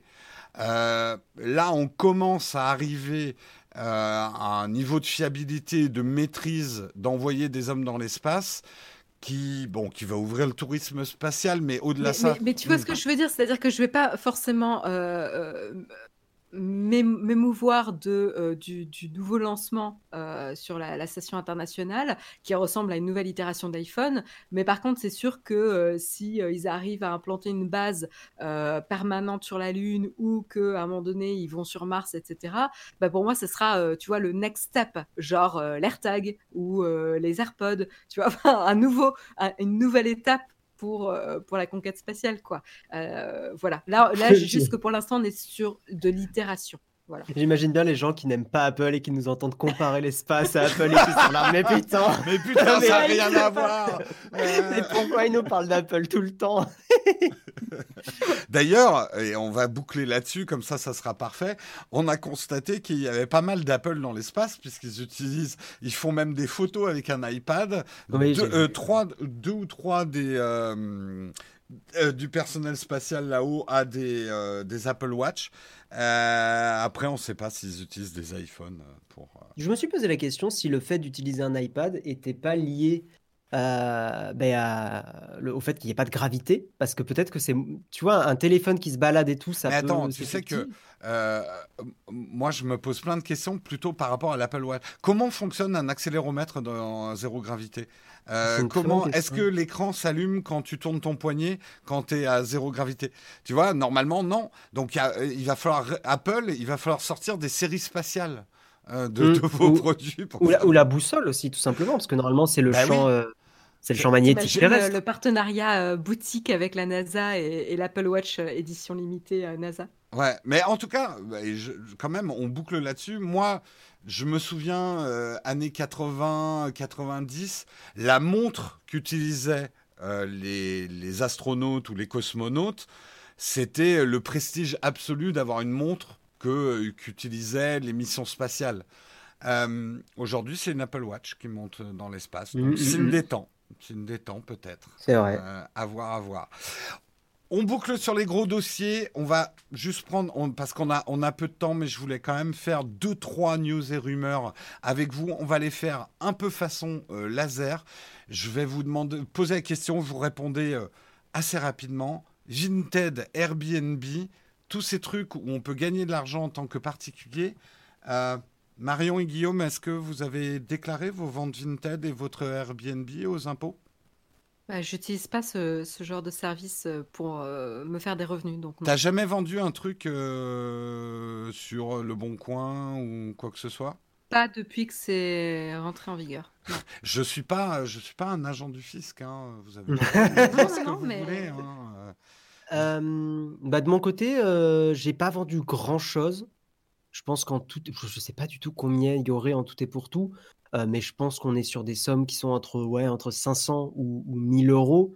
Euh, il me semble quand même qu'il y a une certaine tolérance, Oui, c'est-à-dire que oui. tant que tu fais ça dans le cadre de, en- entre particuliers, enfin tu vois, tout ce que j'ai revendu, c'est des petits produits, des choses comme ça, euh, des meubles ou je sais plus trop quoi, parce que ça remonte. Bon, voilà, je- de, de- de ce que j'ai entendu, il y a une certaine tolérance. Bien sûr que si tu en fais un business, En fait, et il y a- voilà, il y a une tolérance. Les plateformes en ligne ont l'obligation, de vous déclarer, parce que c'est ça la nouveauté. C'est Vinted, c'est Airbnb qui va déclarer au fisc que vous, vous avez vendu. euh, vous avez gagné de l'argent en fait avec leur service. Donc Mm. c'est même pas, on n'est plus dans je déclare, je déclare pas. C'est les plateformes qui vont déclarer pour vous. Euh, donc vous n'aurez pas le choix. Mais si vos ventes excèdent 3000 euros sur l'année ou si vous avez réalisé plus de 20 transactions sur la même période, oui, c'est ça. je trouve ça fair. Je trouve ça, Oui, euh, pardon pour l'anglicisme, je trouve ça équitable. Je trouve ça laisse quand même les gens faire un vide grenier cool euh, et se faire un peu d'argent, euh, voilà, en revendant de l'occasion. Mais ça évite à des gens de créer des véritables business euh, non concurrentiels par rapport à de la vraie vente, quoi. Carrément. Et en plus, on est en France assez critique en général sur l'administration, sur tout ça. On dit que c'est de la merde, on dit que machin. S'il y a bien un truc où moi j'ai été à trois reprises récemment agréablement surpris, et sur le net, c'est aussi un peu la vie euh, de pas mal de gens. Euh, quand tu appelles les impôts, en général, c'est des gens assez compétents au bout du fil. Donc tu leur demandes si euh, tu as, des... enfin, as généré tant de chiffres d'affaires, de trucs comme ça. Est-ce que je dois déclarer oui, non? Ils ont la réponse. hein. Et ça, j'avoue que j'ai été euh, assez impressionné. Ouais, ouais. Euh, ils, sont, euh, ils sont méga compétents. Donc Tu crois qu'il y a que. Google qui te traque? Exact. Non, mais alors, alors là, s'il y a bien un endroit où l'État français est, c'est sur le Bon Coin, sur Vinted. Alors là, vous y, vous y échapperez pas. Clairement, je pense qu'ils surveillent à fond, à fond, à fond, à fond le Bon Coin. Tout à fait. Euh, Mm. Rapidement, euh, Spotify augmente le prix de ses abonnements. Euh, Bah, pas pour le, pas pour l'abonnement euh, solo. Donc euh, moi je suis pas concernée, je m'en fous. Donc démerdez-vous, hein, les gens. euh, qui- Non, il y Exactement. a les abonnements euh, duo et famille. euh, bon bah voilà. Moi, je C'est- pense qu'ils font ça parce qu'il y a plein de gens qui prennent ensemble des choses, donc ils Ouais, essayent mais de se tu vois, ça, hein. me... c'est vrai que Marion et moi, on n'a pas le. Toi, tu utilises Spotify, moi, j'utilise YouTube Music. Ouais. Euh, Ouais, c'est dommage. Ouais, vous pourriez le prendre à deux. euh. Bah ouais, mais moi, j'aime bien YouTube Music parce que ça me permet de pas avoir de pub sur YouTube et ça, Marion, elle s'en fout. Euh, je m'en fous. Puis alors je l'idée de transférer toutes mes playlists sur euh, autre chose que Spotify, rien que ça, ça me. Bah, surtout. le- non, mais le problème, c'est que là, tu as YouTube Music, mais dans deux ans, ça va changer. Ça va passer à, à Play euh, Google Play Music. Ensuite, dans deux ans, machin, oui, c'est Dans deux ans, ça va être Uplay euh, Après Google. ça sera euh, Google Musique qui revient. Ouais. Excusez-moi, c'était un petit tacle, mais euh, non, bon, mais t'as ils raison. ils- non, raison. mais ils ont tellement changé d'appli tout le temps, euh, quel enfer. Ouais, mais moi ça me va. Mais bon, j'ai pas une consommation de musique folle. Euh, Netflix euh, confirme son intention d'arrêter les partages de comptes. Scandale ou pas scandale? Bah, côté perso, te donne envie de dire ah c'est c'est nul. Mais en vrai, tu te mets à la place de Netflix, tu fais bon. ouais, mais est-ce qu'il ne tire pas une balle dans le pied? Non, mais ça a toujours été une pratique hein, dans, dans, ce genre de, de business model. Euh, il y a toujours un peu euh, le, jeu du chat et de la souris où tu essaies d'empêcher que les gens euh, partagent les identifiants et compagnie. Hein. Ouais, je pense que Netflix est quand même une plateforme très très chouette et je pense que les gens quitte à même y mettre quelques euros de plus, resteront sur la plateforme. Bah, de toute façon, Netflix a toujours une tolérance pour le partage des comptes parce que ça leur a permis, comme ça, de conquérir un public.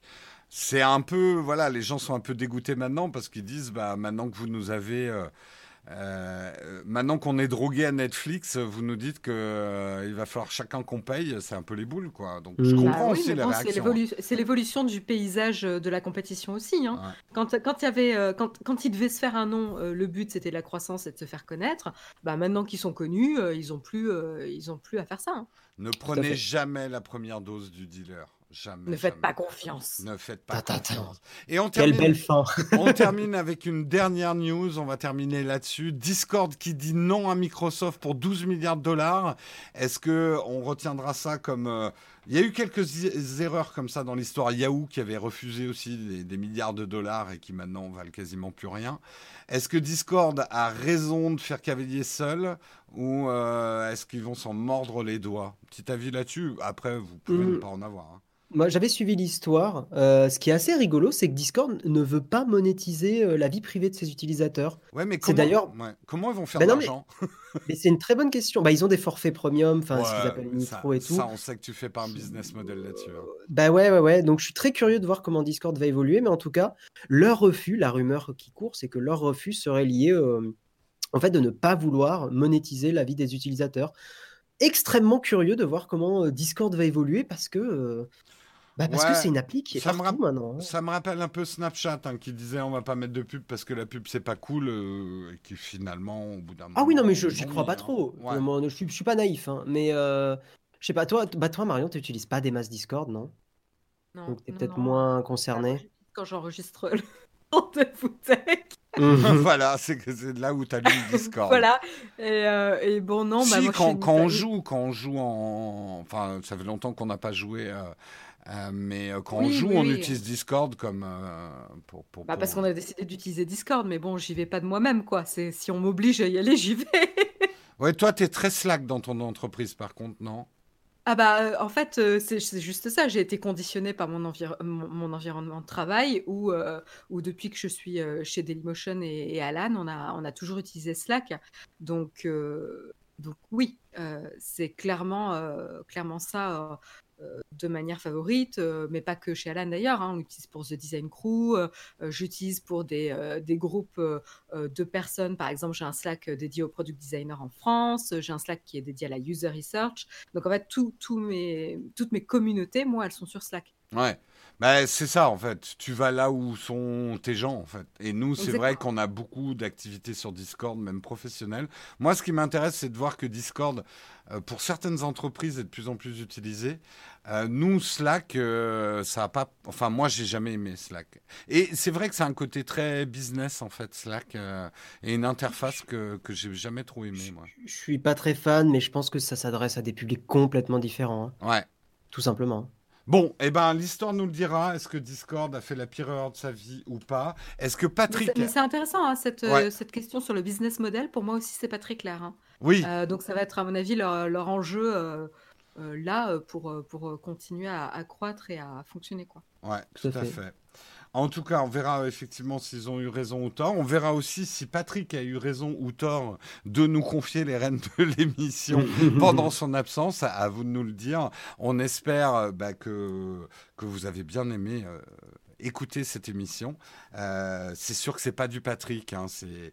Mais bon, c'est un peu comme, euh, comme la viande végétale. C'est une expérience à tenter, même si c'est pas exactement comme de la viande. Que la comparaison soit flatteuse. Donc nous sommes devenus de la viande végétale. Très nous bien. Nous sommes les, les Beyond présentateurs euh, des ersatz. Ça me dérange pas. Hein. Voilà, des ersatz de hein. Patrick. Bah écoute, nous on a testé Beyond Meat, on a été et, et les nouveaux fermiers, on a été agréablement surpris quand même avec Marion. Ah oui, moi je kiffe bien. C'est l'instant bobo. C'était l'instant bobo, tout à fait. Euh, Marion, Guillaume, où est-ce qu'on peut vous retrouver? La question est perfide.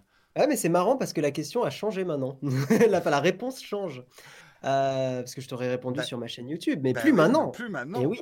Eh bien, euh, sur Nowtech, évidemment. Hein, Nowtech, que ça soit sur Twitch, euh, twitch.tv slash NowtechQG, ou sur YouTube, euh, ben voilà, Nowtech. J'ai rejoint l'équipe et j'en suis très fier et très heureux.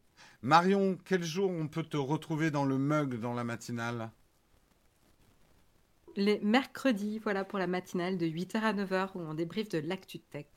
Est-ce que, est que tu sais de quelle série tu vas parler euh, dans le prochain? J'essaie Oh d'avoir. là là, l'info. comment il veut faire Je euh, spoil, spoil pour Patrick. spoil. Bon, bah, a priori, euh, parce qu'on m'a poussé à en parler, je vais euh, parler de Shadow and Bones. Ah ah. Mhm. Voilà. Tu l'as vu, Guillaume, Nouvelle Shadow and série euh. Non, moi je suis sur Cobra Kai en ce moment et euh, je kiffe mais énormément. moi aussi, j'ai kiffé à Ah mort. ouais, bah, dis rien, dis rien, mais en fait, je suis en gros kiff dessus. Ah, là, donc, euh, là c'est pareil, c'est le gamin, euh, le Ah gamin ouais. Jérôme, mais qui kiffe à mort. un C'est Karate Kid, là, euh, le, le retour, quoi. Quel Ouais, plaisir. À fond, à fond. Bon, eh ben, écoutez, euh, toute l'équipe du mug, moi j'étais très content. On devrait, on devrait de temps en temps faire des mugs tous les trois. Mais cet été, on a Il faut qu'on, pensé. ouais, faut qu'on C'était trouve. Très un- sympa en tout cas. C'était, c'était très sympa de faire ça avec vous. Euh, et, euh, et ben, merci en tout cas de nous avoir écoutés. Je, je sais pas comment quand Patrick T'as remercie. dit euh, merci de nous avoir égouttés. Non, Oui. écoutez. C'est parce qu'à force de nous écouter, les gens suent, euh, donc euh, je sais pas. Euh, Je non, truc. non, à force d'écouter nos salades, ils nous égouttent. Euh, Ah. ah, ah, euh, je- Mhm. Je j'ai pas de consigne particulière pour remercier les producteurs, les Patreons, mais on remercie tous ceux qui euh, soutiennent euh, les créateurs de contenu, que ce soit euh, chez Patrick, tous ceux qui contribuent d'une manière ou d'une autre à soutenir un contenu euh, un petit peu alternatif, pas complètement pro, qui appartient pas à des grands groupes médias. Euh, J'en profite pour, pour vous remercier tous parce que bah, on a besoin de vous pour exister, pour pas être écrasé sous du contenu, on va dire, financé par des moyens plus traditionnels. Sur ce, on vous fait des gros bisous et on vous dit à la prochaine.